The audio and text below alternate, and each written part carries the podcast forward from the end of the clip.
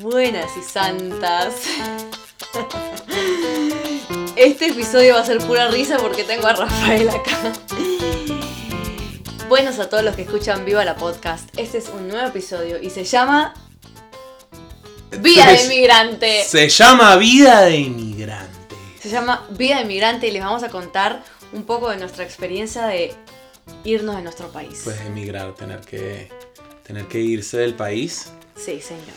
Ya sea por decisión propia o por necesidad o por lo que Por sea. trabajo, pero por estudio, por... Básicamente irte del país donde naciste y vivir en otro país. Así es. Y esa ha sido la experiencia de ambos. De hecho, tú has vivido en. Varios países. Tú has vivido en tres países. Yo a Argentina hasta los 8, Guatemala hasta los 15, Argentina hasta los 16, de 15 a 16, Miami hasta los 24, Los Ángeles llevo dos años. Entonces vamos a adentrarnos en eso más. Nosotros hicimos aquí una lista que me estoy dando cuenta ahorita que la hice todo en inglés. No sé por qué. Porque el podcast es en español. Bueno, la traducimos as we Pero go. bueno, hicimos aquí como una lista de puntos para conversar y el primer punto es la vida antes de dejar nuestros países. ¿Cómo crecimos?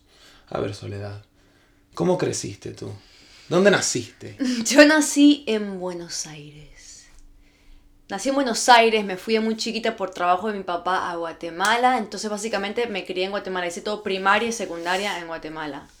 ¿Te acuerdas de tu vida en Argentina? Sí, sí me acuerdo. ¿Hasta qué edad estuviste en Argentina? hasta los 8, pero después regresé a los 16, hice un año escolar pensando que nos quedábamos ahí, las cosas no salieron bien ahí y ahí fue cuando nos mudamos a Miami. Ok, entonces Argentina, Guatemala, Argentina, Miami. Sí, ¿Y cómo era tu vida en Argentina? ¿Te acuerdas? ¿O eras muy pequeña? Sí me acuerdo, me acuerdo de que era muy familiar, que es lo que yo extraño muchísimo de haberme ido. Extraño estar con primos, tíos, abuelos. Claro. Salir de tu casa y a dos casas tener los vecinos y meterte a la cocina y, y- y comer y almorzar con los vecinos y salir a jugar y bicicleta. Eso Además que- el argentino es muy así, ¿no? Sí. El argentino es muy familiar, Sí, muy es muy casero. casero, Todos muy los de vecinos se asado, conocen. Sí, sí, sí, sí, sí. asado el fin de semana, invitar a los chicos. Sí, Sí, sí, sí, sí. Totalmente. Vos, tu vida en Venezuela. Yo nací en Venezuela y viví en Venezuela hasta los 19 años. Ajá. Y a los 19 años me mudé a Tampa, Florida, para la universidad. Y luego me gradué de la universidad tres años y medio después y me mudé a Miami. Viví en Miami casi cinco años. Y luego de eso me mudé a Los Ángeles, O sea que vos te fuiste de Venezuela más grande. donde resido actualmente. Sí, me fui de Venezuela más grande. Y extrañaste más, me imagino, porque... Sí, aunque, bueno, yo, yo, yo en Venezuela viví muy bien siempre porque gracias a Dios este, mis, mis papis eh, trabajaron muy duro para darnos una muy buena vida y pues fui muy afortunado de, de, de crecer en una familia con muchísimo cariño, con muchísimas oportunidades, con todo lo que necesitábamos. Este, pues antes de que pasara todo lo que pasó con Venezuela, en Venezuela se vivía muy bien y... Claro. em, y, y, y, y Venezuela es un país maravilloso, un Sí. país hermosísimo, hermosísimo, hermosísimo. Y, y me encantaba vivir ahí, pero siempre tuve como un espíritu, ah, ¿sabes?, aventurero de Sí. querer como... Salir a eh, explorar. Ver el mundo y vivir en diferentes sitios y explorar. Entonces yo como que siempre supe que en algún momento Quizás no sabía si me iba a ir permanentemente de. Venezuela, pero sí tenía como la idea de quererme ir a, a, pues, a vivir en otros sitios, a experimentar culturas de diferentes, en diferentes lugares, conocer gente de diferentes lugares.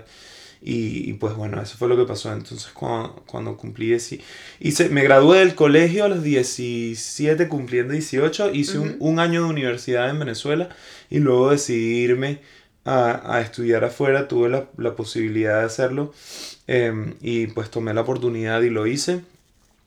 Y, y pues me, me gustó y, y, pues al mismo tiempo la situación en Venezuela se puso, se fue haciendo más difícil y Sí. poniéndose peor y, y pues la posibilidad de tener una carrera en el mundo del entretenimiento en Venezuela El- se fue haciendo más difícil y Sí. menos, y menos eh, posible realmente. y, y entonces ya pues en ese momento decidí eh, quedarme, pero todavía no sabía bien cómo lo iba a hacer. Te fuiste para Miami. Te mudaste me gradué del- de la universidad y entonces en el momento en el que me gradué de la universidad eh, eh, ocurrió algo legal en, en- en- en los Estados Unidos que me permitió a mí optar por la residencia permanente Amazing. y eh, hice eso. Apliqué para mi, para mi residencia permanente de los Estados Unidos y un año después me, me la otorgaron. Y pues me quedé y entonces me mudé a Miami em, en el 2009, Ajá. ya graduado en la universidad y conocía como a tres personas en Miami. Ajá. Pero había ido Pero mucho. solito te mudaste a Me Miami. mudé a Miami solito. Sí, me mudé solo. Tus papás todavía en Venezuela. Mis papás en Venezuela, toda mi familia en Venezuela. Y, y nada, y, y pues ahí empecé. Ahí Ah, empezó. Ahí empezó todo. Entonces la cuenta, cuéntame, cuéntame tú de, de, de Guate. De Guate si te acuerdas más, ¿no? Porque eres Sí, más sí me acuerdo más. Yo hice primaria, secundaria en Guatemala y... Bueno, yo no sabía que iba a ser actriz hasta cuando estaba en Miami. Así que Claro. mi vida de actriz o mi pasión por la actuación empezó después. Así que en Guatemala no era tanto... ¿Y qué tal la experiencia de ser argentina en Guatemala? Bueno, al principio mucho bullying. Claro. Mucho bullying por cómo hablaba, mucho bullying porque, ay, esta que, que se cree que viene, no sé qué. Y, o sea, estoy aquí porque mis papás, ¿me entendés? Como Claro. que no llega con ninguna intención de nada. Y ese es un punto que, que queríamos discutir Sol y yo en este podcast, Sí. que es este lo que significa estar vivir en un país que no es el tuyo, o sea, la experiencia de ser inmigrante, Ajá. que no a todo el mundo le toca. Claro, claro. Este, pero que todos conocemos, si nosotros estamos en nuestro país viviendo, conocemos a algún inmigrante. Sí. Y tenemos que tratar con inmigrantes. Y si somos inmigrantes, pues estamos experimentándolo nosotros mismos. Entonces, que explorar lo que es esa experiencia y pues comentar eh, acerca de eso. Se, se vive mucho bullying, ¿no? Como inmigrante. O sea, en la clase eh, lo mío era no hablar, lo mío era que no me escoja la profesora, lo mío era que la profesora no me haga ir al pizarrón, porque decía una palabra y era toda la clase riéndose.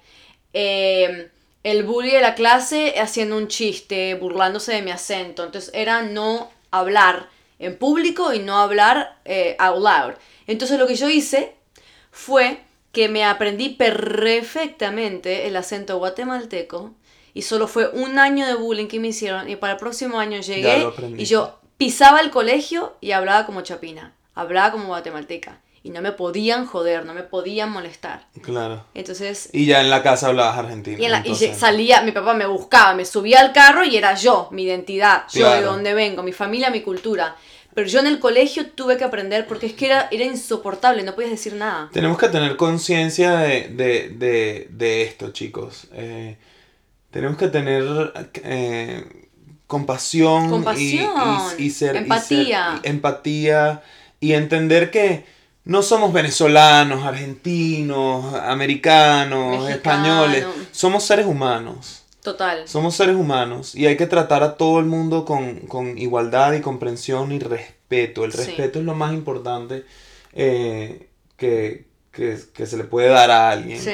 Tratar a alguien con, con respeto, ¿no? Sí, sí, sí. Eh, Y pues si no les ha tocado vivir eh, lo que significa emigrar, no es difícil. No es fácil, perdón. No es fácil emigrar. No es fácil para nada. Es muy difícil dejar el país de uno. Es muy difícil tener que adaptarse a otra cultura, a otro espacio, a otra, a otra gente. Otro idioma. Y, por lo general la gente cuando emigra es por necesidad, Necesidad. de hacerlo.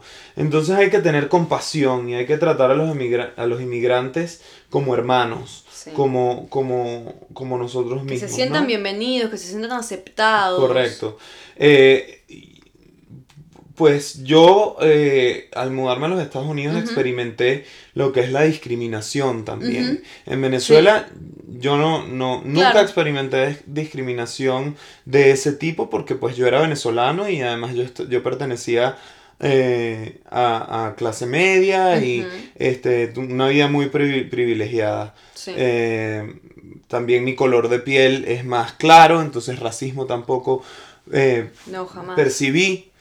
Pero luego de que me mudé a los Estados Unidos, eh, me di cuenta de lo que es ser un inmigrante y ser latino. Eh, claro, porque y, no ser, y no ser blanco, porque para los americanos blanco es rubio, ojos azules, a- americano. claro.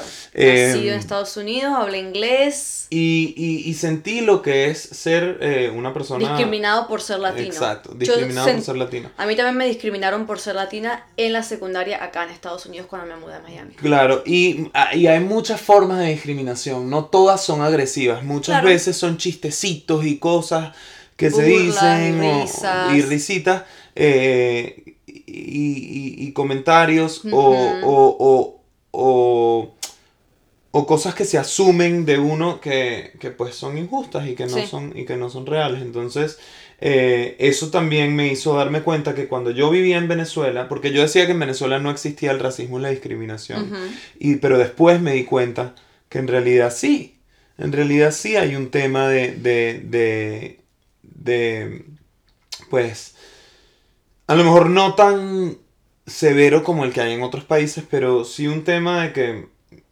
mientras más blanco, mejor. Claro. O mientras más rico, mejor. Mientras Exacto, más exacto. pobre, peor. Mientras más blanco, más clase, porque supuestamente si sos Exacto, rubio de ojos exacto, claros, exacto. Por, por, clase alta. porque bueno, porque estamos hablando de, de estas, eh, digamos, acuerdos que se han hecho en la sociedad desde hace muchos años que son tan primitivos y que no tienen ningún tipo de sentido, pero que están en nuestro inconsciente, Sí. digamos. Y, y uno se da cuenta Sí, de uno, que... cre- uno creció con eso y no se da cuenta. Claro, y uno se hace más consciente de eso cuando uno es inmigrante. Claro. Te das cuenta del otro lado de la moneda. Sí. Pero bueno, eh, vamos a ver qué otro punto tenemos acá. Ra- reason for leaving, razón por la que nos fuimos. Estaba, ¿cómo te sentiste cuando, tú te acuerdas cuando te tuviste que, te fuiste porque tu papá eh, trabajaba en otro país, entonces Sí. se fueron con, con- con tu papi. Y, Bueno, ¿Y cuan- te acuerdas cómo te sentiste cuando se fueron? Eh, estaba contenta. Para mí era una aventura. No sabía, lo, ¿me entendés? No sabía lo que esperaba. me esperaba, los challenges. Eh, no sabía si iba a ser bueno o malo. Yo, a esa edad, a los 8 años, vos estás Claro, feliz con estar con tu familia. Claro, y, y, y una pregunta, ¿y cuando te tuviste que mudar de Guate a Miami, perdón, de Argentina a Miami? Porque ya habías tenido la experiencia de lo que era ser inmigrante en Guatemala, luego Sí. regresaste a Argentina y no te fue muy bien en tu propio país, entonces No. cuando te tuviste que ir para Miami, Bueno, mi único, eh, eh, ya estaba un poco cansada del, del todo de, de mudarte a diferentes países, obviamente, entonces era un poco, un poco como cansón, no dice el tiempo. claro, Era cansón, ya no me quería estar mudando, ya no quería ser la nueva en el colegio, ya Claro. no quería ser la nueva en el barrio, ya no quería hacer nuevos amigos de nuevo. ¿Te Pero sentías asustada? estaba asustada por lo del idioma, porque sí, en Miami se habla mucho español y hay mucho latino, pero en el colegio es inglés y vos estudias en inglés. Claro, todo lo que es, digamos, eh, legal, eh, académico, Claro. eh, todo lo que es, digamos, Neighbors, siempre se va, el primordial es el todo lo que inglés. todo lo que es formal es en el idioma del país, que es en inglés. Claro, en la calle la gente habla español. Claro, una cosa que te hablan en español en el supermercado y vos digas, ay, qué, qué alivio, pero yo iba al colegio y tenía que hablar en inglés. Y me di cuenta que eh, no sabía inglés. ¿Cómo fue el proceso de ir al colegio?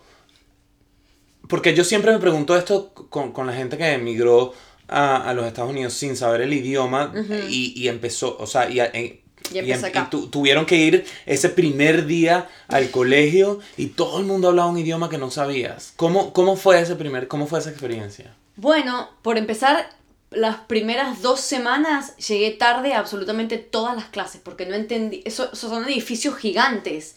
Uno No viene. el- Uno viene de los colegios de allá, que son a veces hasta casas que los hacen colegios. Claro. Decime si no estoy mintiendo. Claro, total. Yo el colegio que iba en Argentina que se llamaba Jorge Luis Borges, el, el escritor argentino, eh, o es uruguayo.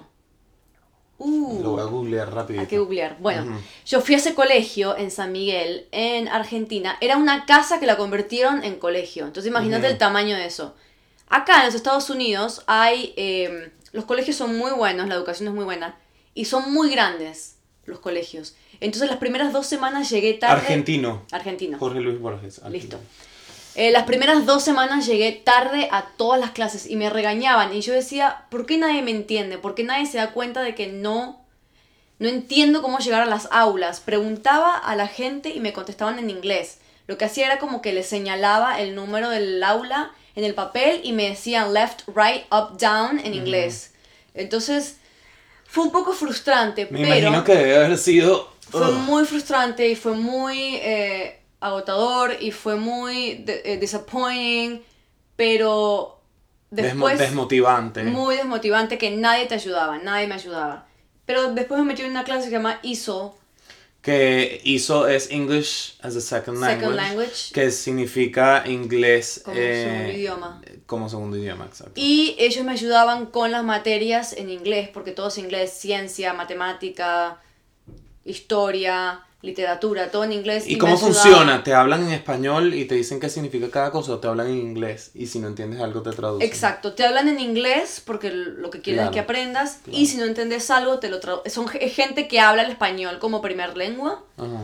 y te ayudan con los ejercicios, tareas, eh, todo lo que te pongan en las otras materias. Qué bueno. Sí, lo cual me ayudó muchísimo. Estuve un año ahí y después de un año Ya. o ya pasas al el segundo nivel, tercer nivel, bla, bla, bla, pero después de un año ya lo aprendí y ya me sacaron de ahí Claro. y tomé todas mis clases. O sea, te tomó un año aprender el idioma. Sí. Qué rápido cuando uno es joven como aprendes el Sí, idioma. tenía 16. Rapidito, rapidito. Bueno, eh, continuemos. Continuamos. ¿Qué más tenemos por acá? How did the process- begin? From the second we arrived in your country, how did we feel? How long did it take to call it home? Do you call? Eh, la- aquí Home. tenemos un punto que, que es este, ¿cuánto tiempo te tomó llamar a este nuevo lugar donde, donde te fuiste a vivir? Tu casa, tu hogar, Este país, digamos, ¿no? este nuevo país. Yo siento que hoy en día, Ajá. yo hoy en día soy ciudadano americano, tengo 11 años viviendo en los Estados Unidos. Y yo sí siento que hoy en día tanto Venezuela como los Estados Unidos son mis países. Sí. Eh, Venezuela es el país donde nací. Venezuela, obviamente, mi corazón, ¿sabes? Es venezolano. Sí. Yo nací en Venezuela, crecí en Venezuela. Pero yo me mudé a los Estados Unidos a los 19 años y toda mi vida adulta y mi carrera y este pues mi década de los 20, que es una década tan importante, importante, sí. todo lo que ha pasado con mi carrera ocurrió en este país. Entonces este país también es mi país, ¿no? Claro. Eh, además que soy ciudadano de este país. Son diferentes relaciones con ¿Cuánto, ambos países. ¿Cuánto te tomó en darte cuenta o aceptar que sí era tu... Que, No, bastante tiempo. Yo Sí. creo que los últimos más o menos... Más que todos los últimos dos, tres años me he sentido de esa forma. Sí. Los primeros ocho años, algo así. Estabas como En Ve- Venezuela es mi país. Sí, no, a lo, mejor, a lo mejor ya estaba acostumbrado a vivir acá, pero no sentía como que es mi país, Sí. ¿entiendes? Pero ahora sí siento que, que es mi país. Este es mi país y Venezuela también es mi país. Sí. Tengo doble nacionalidad, eh, mi corazón está en los dos sitios. Es una diferente relación, obviamente. En Venezuela está mi niñez, en Venezuela está eh, pues la nostalgia de mi niñez, de, de- de mi idioma, mi, cultura. mis sabores, mi, mi cultura, pero, pero aquí a- este país me ha dado mucho también, me ha dado mi carrera, me ha dado cosas maravillosas. Entonces ambos, ambos, ambos. Eh, me tomó un tiempo, me tomó como, no sé, 8, 9 Sí. años llegar a ese nivel de sentirme como que este también es mi país. Claro, claro. ¿Qué, ¿Y tú? Eh, yo llevo creo que acá 10 años. ¿Cómo llevamos Y el te mismo sentiste- tiempo? y te sentiste- Llevamos al mismo tiempo. Sí, y te sentiste, y te sentiste cuando llegaste, perdón, te sentiste en, cuando en Guatemala, te sentiste que Guatemala también era tu país. Sentí que Guatemala era mi país. Tengo muchos amigos en Guatemala. Me ¿Cuánto vi- viviste en Guatemala? Ocho años, ¿no? Ocho años también. Ocho años. Llevo acá 10. O sea, 8 en Argentina, 8 en Guatemala, 10 acá. ¿Te sientes más argentina que guatemalteca, más guatemalteca que argentina? Es que no sé. Sin que la gente se sienta ofendida, por favor. Es que no sé porque... eh, mm, Porque tus padres, o sea, tu mamá es argentina, este... Nací, viví, me crié en Argentina. ¿Cómo hablo cultura argentina? Pero también me crié en Guatemala. Tengo muchos amigos en Desde muy joven, porque los ocho años es muy claro. joven. Y después a los 16 me mudé a Estados Unidos, lo cual también soy ciudadana eh, también, americana, claro. estadounidense. Eh, mi carrera está en Estados Unidos, Entonces, ¿y, viven y- acá. y Entonces, qué tal, que, ¿y qué tal Estados Unidos? ¿Se ¿De dónde como- soy? No tengo identidad. Los, los Estados Unidos se siente como tu casa, Sí, ¿sí? Ok, entonces como que te sientes americana, Me siento... argentina. Sí, sí, con muchísimo cariño a Guatemala, ¿me entendés? Claro, claro. Es interesante, es interesante. A mí me gusta, a mí me gusta... Porque yo no me siento como que no tengo nacionalidad o identidad. O sea, yo me siento como que yo tengo doble nacionalidad e claro, inte- claro. identidad. Y de hecho, ni siquiera. Yo siento que yo soy un ciudadano del mundo. Cuando voy a diferentes sitios, como que, Sí, es que me identifico con diferentes cosas. Y yo creo que.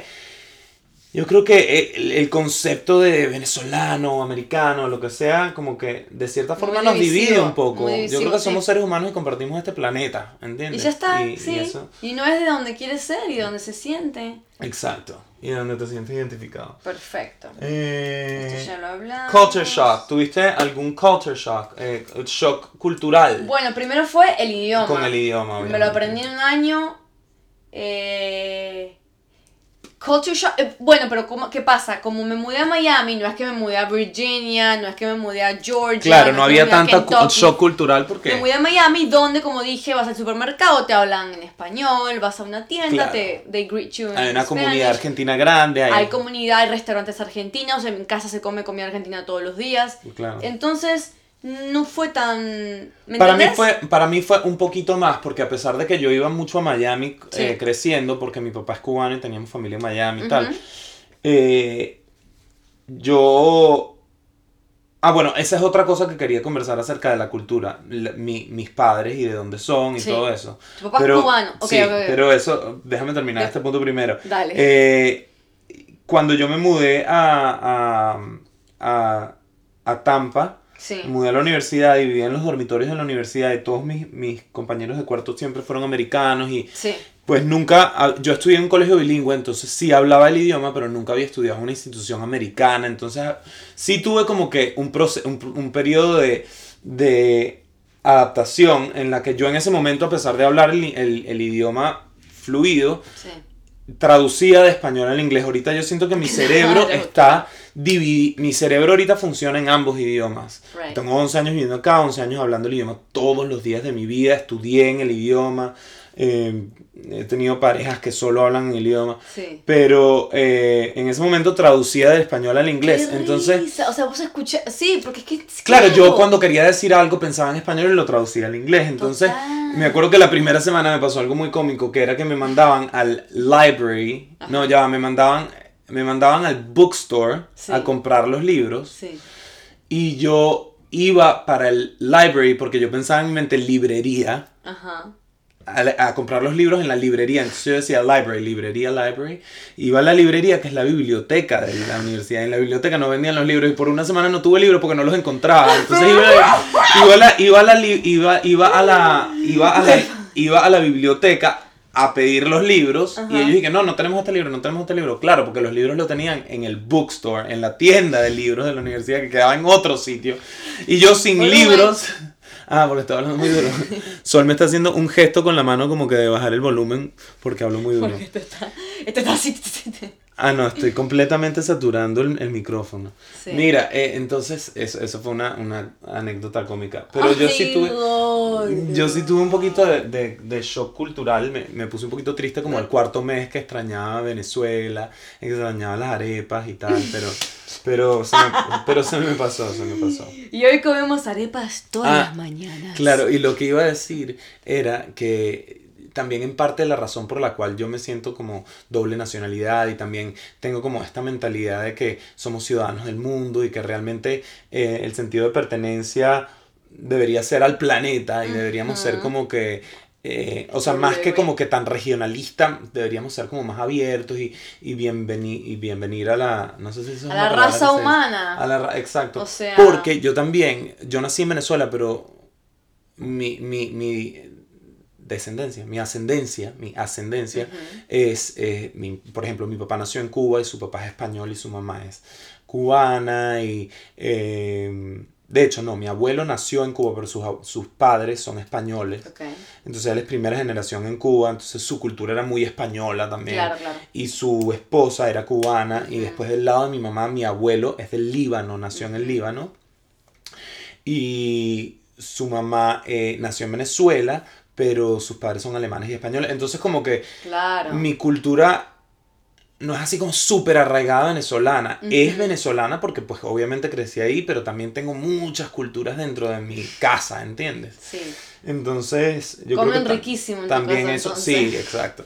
También eso como que me, ha abierto la mente, pues. Total. Em, hacernos amigos. Ay, Dios. A mí como a vos te cuesta, a mí me cuesta muchísimo hacer nuevos amigos. A mí no me cuesta tanto hacernos amigos, pero sí soy bien cuidadoso con, los nuevos amigos. Lo que pasa es que la verdad es que he tenido mucha suerte de que la gente que se acerca a mí es, ha sido, en su mayoría, no siempre, gente linda. Con buenas eh, intenciones. creo que porque yo soy, yo soy, yo soy una persona que como que no tengo ninguna agenda, ni ninguna, o sea, yo soy como que muy quien yo soy y tengo buenas intenciones y al que le caigo bien le caigo bien, al que le caigo mal le caigo mal y a los que les caigo bien pues mm, por lo general tengo la suerte de que se quedan en mi vida y, y, son genuinos conmigo. Total. Y, mm, y no tengo muchos amigos, pero sí tengo amigos de verdad, pues. Aquí en Los Ángeles eh, bueno, lo que pasa es que en Los Ángeles tengo a ti y tengo a Peche, que son como que amigos de antes de Los Ángeles, que son como que mi núcleo. Pero he conocido a... La gente muy linda. A cuatro, a cuatro otras personas que... O sea, por ejemplo, a Mayrela conocí acá, y Mayre es una amiga hermosa, a Reinaldo Pacheco, que son amigos, amigos, amigos, ¿sabes? Entonces, eh, no me cuesta, pero sí soy selectivo. Soy muy selectivo. Tengo muchas, muchos conocidos, muchas amistades y tal, pero eh, protejo mucho eh, la gente que traigo a como que en mi círculo interno de gente. Lo cual es muy importante porque compartir tu vida, tu, y tu, energía. tu trabajo, tu energía, tu salud con gente que no tiene buenas intenciones. Sí, pero yo siento también que uno, uno atrae lo que uno proyecta. O sea, yo, yo creo mucho en eso. Y, y yo siento que si uno piensa es difícil hacer amigos, es difícil hacer amigos, es difícil encontrar gente buena, pues más difícil se te va a hacer. si tú piensas este, en, en que solamente gente que está alineada con tu propósito y, y alineada con tu espíritu es la gente que se, que, se, que se acerca a ti, yo siento que eventualmente eso es lo que ocurre, ¿no? Eh, a mí no me interesa tener millones de amigos. A mí me interesa tener como que un grupo de calidad y de gente buena y de gente Calidad versus eh, cantidad. Cantidad, exacto. Sí, sí, sí, sí. A ver, este... Mm, bueno, yo creo que hemos cubierto todo. hemos cubierto todos los puntos. Hemos cubierto todos los puntos. Más o menos. Anyway, yo creo que... Ahora podemos improvisar. con lo que queríamos, con lo que queremos dejar Ah, ah, Para esa ah. gente que se ha ido del país, esa gente que se ha mudado, esa gente que ha sido nueva en el colegio, que ha tenido que hacer nuevos amigos desde cero, que sepan que no están solos, que pasa todos los días, que es muy común, hoy en día viajar es más fácil que antes. Y que al final del día pasar por la experiencia de inmigrar o emigrar eh, al final del día te va a ser una persona muchísimo más interesante. Sí, total, le encanta a la gente. Eh, cuando te vuelves adulto te das cuenta que a la gente le gusta mucho conocerte porque venís de otro país, sabes otras cosas, te preguntan. Entonces, como es un buen tema de conversación. Y porque tienes la, porque tienes la cultura y la perspectiva de dos lugares diferentes. si te mudas a un sitio con otro idioma, pues con ese otro idioma viene viene la cultura, porque idioma es cultura, entonces es entender el mundo desde otra perspectiva. Eh, y a pesar de que al principio es difícil, eventualmente conviertes ese nuevo sitio en tu, en tu hogar. Exacto, lo haces tuyo y, y, y, te conviertes en una persona como con muchísimas más herramientas Estás para afrontar la vida. de tu cultura, de dónde venís, y después te encontrás con gente que le gustan las mismas cosas, que han visitado tu país. Sí. Sí, entonces, eh, fuerza para los que están recién inmigrando, sobre todo a mis venezolanos que han tenido que irse de Venezuela. Totalmente. Eh, que sé lo difícil que es y que sé, lo, pues, sé por el momento en el que estamos pasando. Eh, es muy fuerte, muy fuerte y, y, les mando todo el amor y todo el cariño y toda la fuerza que les pueda poder, que podría yo mandarles y, y entender que eventualmente cosas uno se adapta y las cosas mejoran. Y todo lo que sube baja, si ahora está muy, muy, muy mal, es porque Siento que pronto llega un cambio y pronto llega una luz y pronto Con llega... el favor de Dios. ¿No? Sí. Totalmente. sí, definitivamente. Totalmente. Y para la gente que no ha emigrado, sino que vive en su país, pero que No tengan miedo de explorar el mundo. no tengan miedo de explorar el mundo y no le tengan miedo a los inmigrantes. Y no, y, y Y a no los- los y a- traten mal, no les hagan bullying. Exacto, bien, ha- hagan bienvenidos a los, a los, a los inmigrantes. Recíbanos y con conózcanlos cariño, y- pregúntenle en cosas de su país. Exacto, y, y, y- y traten de explorar esos otros países a través de, de los inmigrantes. Y, No se burlen de su acento tampoco. que por eso que yo no hablo mi día a día fuera de casa tan argentina, porque yo me tuve que acostumbrar a no hacerlo. Claro. Yo tengo un chip en la cabeza que si no estoy hablando con mis papás, el acento no está. Claro, es como una mezcla tu acento. Sí. Como, es Sí, como porque me, me diluido. junto con venezolanos y se me pegan mucho también. Es como dilu- Pero eso nos pasa a todos los latinos que estamos en los Estados Unidos, que tenemos amigos de todas partes. Es como que imposible que tu español no se convierta en una Sí, mezcla total, total. de todo. O sea, a lo mejor no es que vas a hablar completamente distinto, pero por lo menos las palabras y algún cantadito por ahí, ¿sabes? Sí, Se te sí, sale porque simplemente es parte del- de, adaptarte, ¿no? Del proceso de adaptación. Somos una fusión de todo. Pero bueno, Cultura. eh, Bueno chicos, muchísimas gracias por escuchar otro capítulo de Viva la Podcast. ha sido mi placer estar en Viva la Podcast. Gracias Rafael de la Fuente por venir a hacer este episodio. Quiero que hagas muchos más conmigo. Será mi placer, Soledad. Vale, güey, Rafael canta. ¿Será que nos canta algo? Ay, Dios mío. ¡Ay! Pero es que para que Rafael cante, hay que decirle con una ¿qué- semana de qué querés que te anticipación. cante? Él tiene que ensayar todos los días por 10 horas y después te canta. Claro, ¿qué querés que te cante? Un pedacito de algo. Algo de Luis Fonsi. Algo de Luis Fonsi, o sea, el difícil. Despacito, quiero respirar tu cuello despacito. Ya. bueno, mi gente, amor, paz y luz. Sigan a Rafael en todas las redes sociales, Rafael DLF. Ah, y Rafael se va ya a Atlanta a grabar una nueva serie que se llama Dynasty. Dinastía. Qué éxito. Muchas felicidades, amigo. Gracias. Chao, chicos. Chau.